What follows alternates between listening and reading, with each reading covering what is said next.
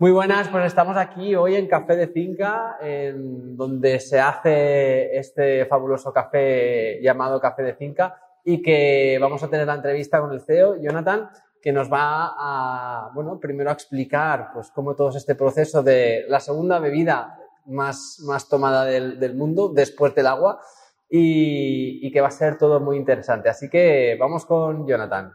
Estoy aquí ya con Jonathan del Moral, que es el CEO de Café de Finca. Y antes que nada me gustaría saber, Jonathan, cómo empieza todo esto. Pues esto empieza hace 13 años, en 2009, en, en Castelldefels. En, montamos un, una tienda de café con tostador. O sea, la tienda, era una tienda donde podías degustar el café y nosotros eh, tostábamos el café, bueno, yo tostaba el café en, en una maquinita pequeña donde se vendía el café a peso y aparte se podía degustar. Pero en el mismo lugar donde está ahora la cafetería de Café de Finca o era otro sitio? En el mismo, en el mismo el lugar. mismo, hace 13 años. De hecho, yo recuerdo mucho este vínculo con, con el proyecto de, de, Jonathan porque fue justo el mismo año que nosotros empezamos con el centro Pure Corpore en Castelldefels mm. y que, claro, esto ya 2008 fuimos nosotros y vosotros es que Pues sí. nada ya, ya, ya empezaste. Sí, aparte abrimos el- en enero de 2009, con lo cual, Ah.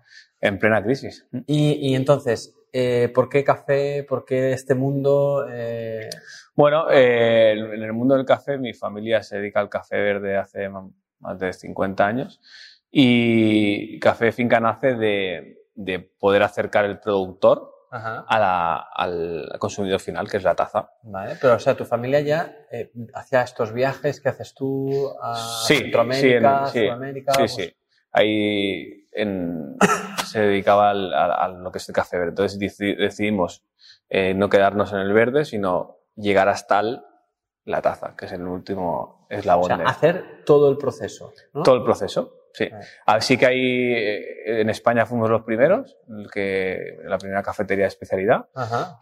Y sí que hay en el resto de, de- bueno, en el resto de Europa hay algunos sitios en, que sí que se hacía, en Estados Unidos eh, y demás, pero aquí fuimos los primeros. Y la verdad es que, bueno, la aceptación, igual que el nombre, pues de- del- del café, café de finca, que viene directo de la finca. Ajá. Y sobre todo es eso, es transmitir la trazabilidad total del café que te tomas, que es un hábito diario que nadie sabe. Y ahora, Jonathan, tú, o sea, ¿cómo, cómo traes el café hasta aquí? Eh, ¿qué- ¿Cuáles son los, para que la gente un poco entienda cómo es todo este viaje, ¿no? ¿De dónde exactamente sale el grano de café? Porque antes me explicabas, pues, una cosa que, que hasta a mí me ha sorprendido, ¿no? De- entonces, eh, ¿cómo va esto? Bueno, nosotros vamos a países productores, no a todos, a los que podemos. En este caso estamos muy vinculados con Centroamérica.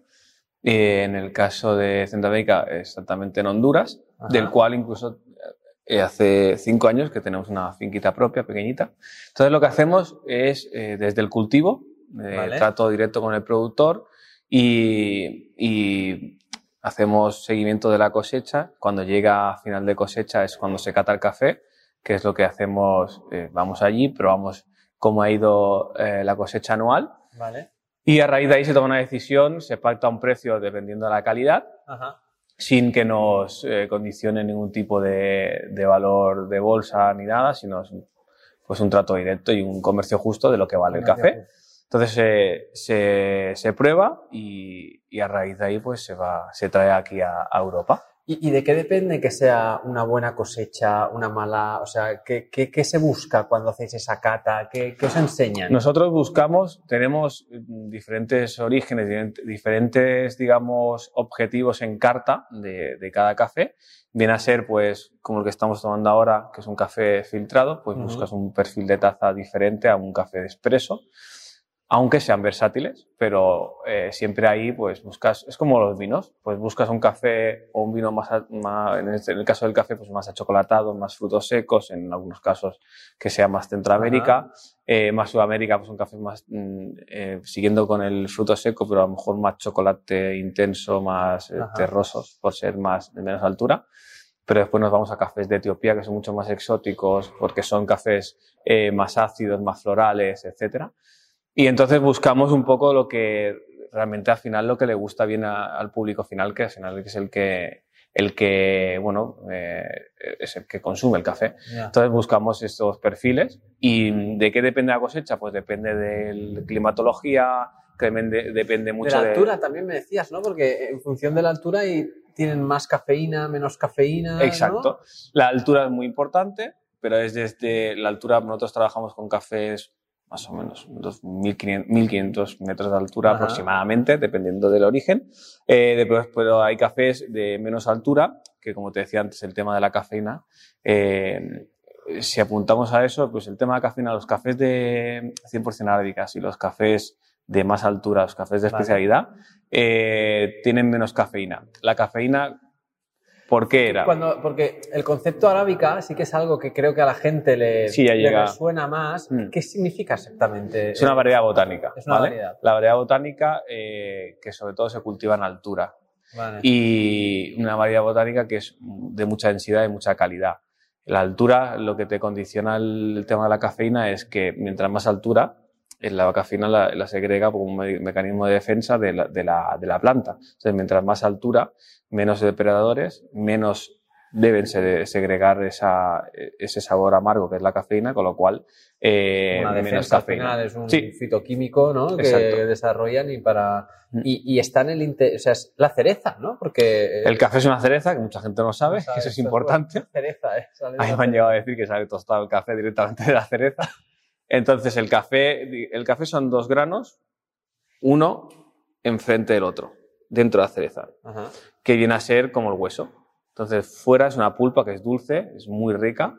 Y... es una cereza que se de consumo, se puede comer, o sea... Se puede comer, pero tiene muy poca carne es muy, muy, poca carne porque lo que le cubre el, lo que cubre el café es muy poquito.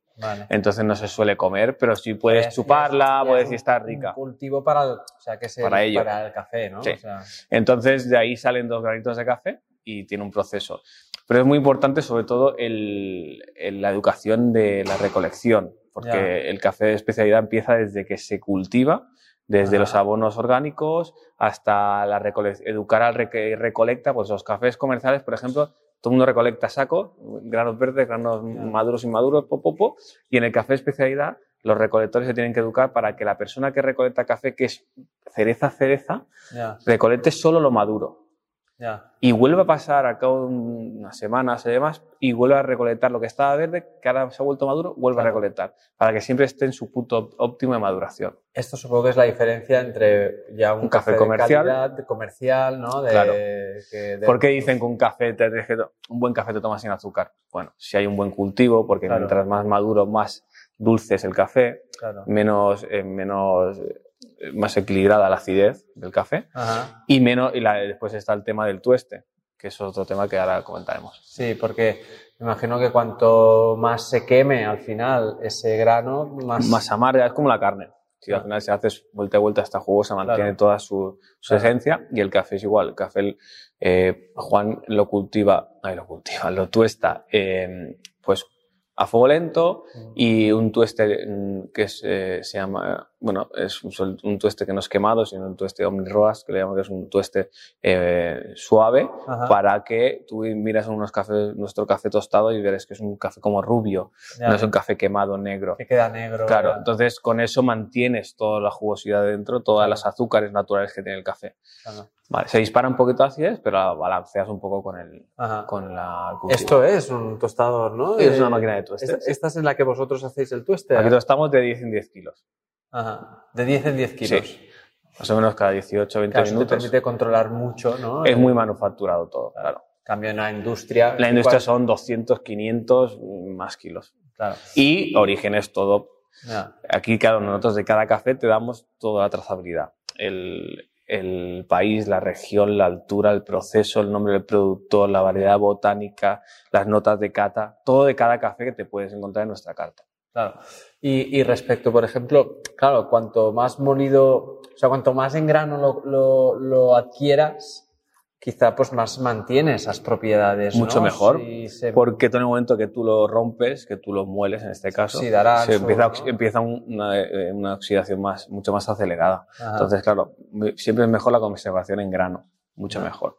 Por eso está muy bien las máquinas que ahora están muy en auge por el tema de... De que lo mueles, puedes moler en, momento. en- casa al, Mm. al momento y así poder conservar mucho Mm. más sus propiedades. Bueno, tú ya sabes que yo soy nutricionista y que también aparte de todos estos factores eh, a nivel pues, de calidad, organolépticos, es que al final la calidad va a ir de la mano de también sus propiedades. eh, ¿no? O sea, el café, ¿qué propiedades a nivel nutritivas nos puede, nos puede aportar? Bueno, primero de todo, muy antioxidante. Eh, segundo, es un, a nivel de deporte, Mm. eh, es un vasodilatador natural. Y, y el tema de la cafeína bien llevada también es, es, es bueno para el día a De día. hecho, hay una cosa que, que es muy interesante, que antes de empezar a, a grabar me explicaba Jonathan que, que hay personas, yo trato a muchas personas con problemas digestivos, ¿no? Y, y hay personas que me han llegado a comentar que, y a notar la diferencia entre las sensaciones digestivas al tomar un buen café o al tomar un café, mm, dependiendo algunos que, que son ya más masivos, ¿sabes? Y más que no se lo puedo... Esto que se ve a la acidez, a... a- la acidez te ayuda, una acidez controlada te ayuda mucho también a la digestión. Y mucha gente que, muchos clientes que tenemos, nos pasa eso, que, que dicen, aparte de todo lo que es, que es eh, cultivo orgánico, no ningún tipo de, de- de producto químico, eh, aparte del tema del tueste, no es un tueste quemado, abrasivo, que te, que te cae en la, en la barriga mal, lo típico de ir al lavabo después de tomarte un Ya, café, ya. eh, es un, con nuestros cafés ayuda a la acidez, ayuda a la digestión, Mm. todo esa- ese punto de acidez Mm. controlada. Y mucha gente no, repite, no solo por la calidad, por el gusto, sino por, por esa ayuda a la digestión.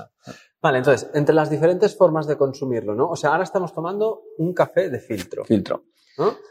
Que hay café luego de italiana, de... Es que hay, hay muy- infinidad de maneras y infinidad de recetas también. Tenemos el, a nivel de, de maneras de tomarlo, pues tenemos desde la italiana típica que tenemos en casa de toda la vida, rosca.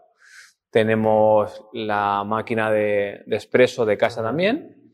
Tenemos las nuevas, que, bueno, las nuevas, hace mucho tiempo que están, pero lo que está más de moda ahora que es el tema superautomática, que es máquina que café en grano, agua, botoncito, te lo muele y te cae Y te muele la, ja- la cantidad la exacta. cantidad. Para nosotros es la más aconsejable. Eh, después está el tema también de, de filtro, que es el que estamos tomando, que es un café que para nosotros es como una infusión. ¿Vale? Vale. Eso también es un concepto. ¿Es del grano directamente o, o es molido? Es molido con una molienda específica un poquito más ah, es gruesa. un molido específico Sí. para... Vale, más Cada, cada máquina que, que he nombrado, exceptuando la en grano, las Ah. que son molidos son molidos específicos. Vale. ¿vale? Eh, desde el, desde el expreso, que es la más fina, a la italiana, que es algo intermedio, el filtro un poquito más, ¿vale? Y el filtro, después, el filtro también hay diferentes tipos, ¿vale?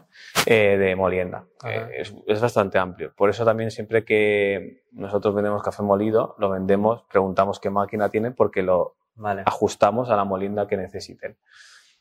En el caso del café de filtro, para nosotros nos gusta mucho, por ejemplo, para hacer deporte y para el día a día. ¿Por qué? Porque es un café que te haces mayor cantidad, pero bien hecho, bien equilibrado a nivel de cantidad de café y, y- Ajá. y agua. Eh, normalmente se hace por decantación natural, o sea, pones un filtro, puede ser metálico, eh, de papel y demás, pones el café molido, viertes agua Vale. y en vez de, en el caso de la- las cafeteras de expreso, de ejercer una presión, pues em, cae, cae y decanta naturalmente, con lo cual creas como un concepto de infusión de como un té.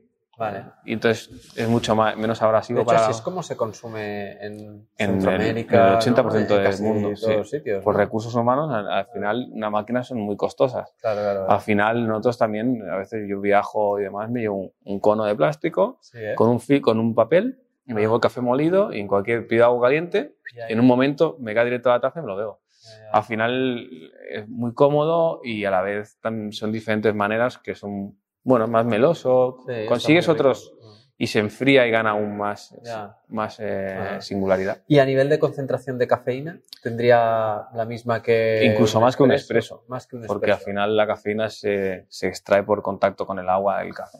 Vale. Entonces, eh, en este caso hay veces que está más tiempo cayendo. Ajá. Bueno, a veces no, en el caso del expreso son 30 segundos, más concentrado, pero 30 segundos. Y en este caso que se está, puede estar hasta, depende de la extracción que hagas, pero 2, 3, 4 minutos cayendo. Genial.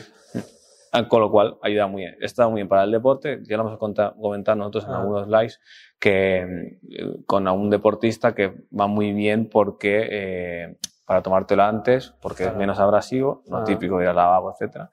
Y aparte ayuda mucho para Y la cafeína es La también cafeína. potenciador de la flexibilidad metabólica para quemar más grasa, tener el rendimiento más, más estable. Sí, sí. Mm. Genial. Pues oye, no sé, creo que nos has explicado un montón de cosas. ¿Te has dejado alguna por ahí? Si no, ahora nos Seguro, haces, nos seguro. enseñas Ahora un poquito un, el, un tour por aquí. el- aquí el tour. montaje y cómo tú están para que también lo veáis, que es, que es muy chulo de ver. Y, y nada, pues oye, salude. Venga, Salud. hasta la próxima. Chao, chao. Cada domingo estaré contigo de nuevo para ofrecerte un nuevo capítulo de nuestro podcast Ayuners. Si quieres apoyar este podcast y ayudarnos a crear más contenido como este, nos ayudaría muchísimo que nos dejes una reseña de 5 estrellas en iTunes, Spotify, Evox o donde quiera que nos escuches.